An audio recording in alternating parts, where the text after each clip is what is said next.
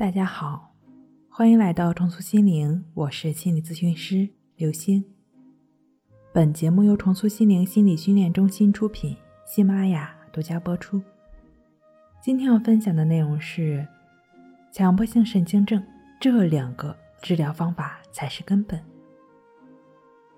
美国斯坦福大学的神经学教授罗伯特·萨博尔斯基在他的为什么斑马不得溃疡？一书中曾经提到，虽然斑马也会跟众多的生物一样有很大的生存压力，不仅忍受饥饿、寻吃找喝，还得提防来自天敌的攻击，稍一放松就可能丧命。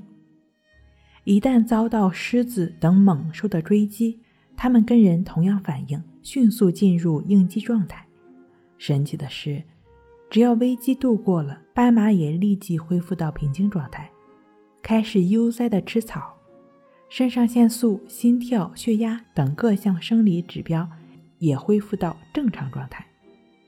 人和动物应对危机的生理机制是一样的，斑马能够如此淡定的生活，而食物链顶端的人不仅无需为性命担忧。而且还有智慧、有能力去追求更好的生活，何至于遭受忧郁、强迫、恐惧、焦虑之苦，久久不能释怀呢？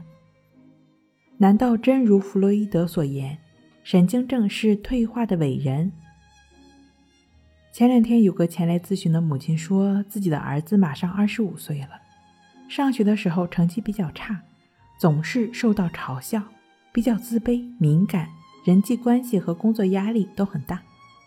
母亲称一直在张罗着给孩子找个女朋友，说是兴许加上生活的压力，心结就打开了。我非常理解这位母亲想要尽快帮助孩子摆脱烦恼，过上正常生活的心情。这位家长的想法可能也代表了很多父母的心声。一方面，恋情的美好的确可以掩盖痛苦感。另一个不能忽视的就是，也可能会将他推向情绪的深渊。其实很简单，有什么问题就解决什么问题好了。如果不能及时切断威胁消失后的压力状态，连续几周、几个月甚至更长时间，痛苦的不仅是反复思考、纠缠其中，更是把原本短期事件反应人为的转化为。长时间的应激状态，总是绷着的弦儿，又有谁能受得了呢？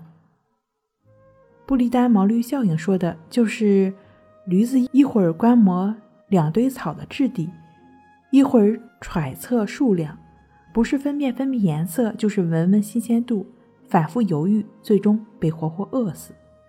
因此呢，我给这位孩子的建议就是，先做自己灵魂的主人。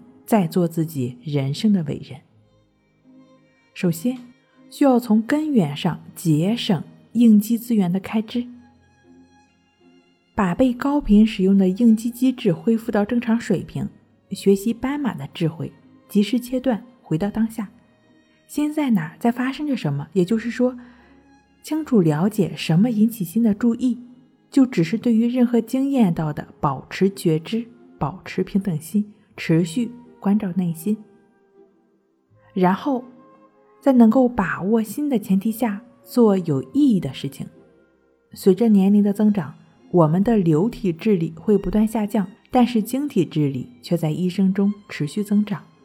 这就好比一家店铺，门面牌匾设施会随着风吹日晒一点点变旧，跟别家新生代的店铺形象相比，low 了很多。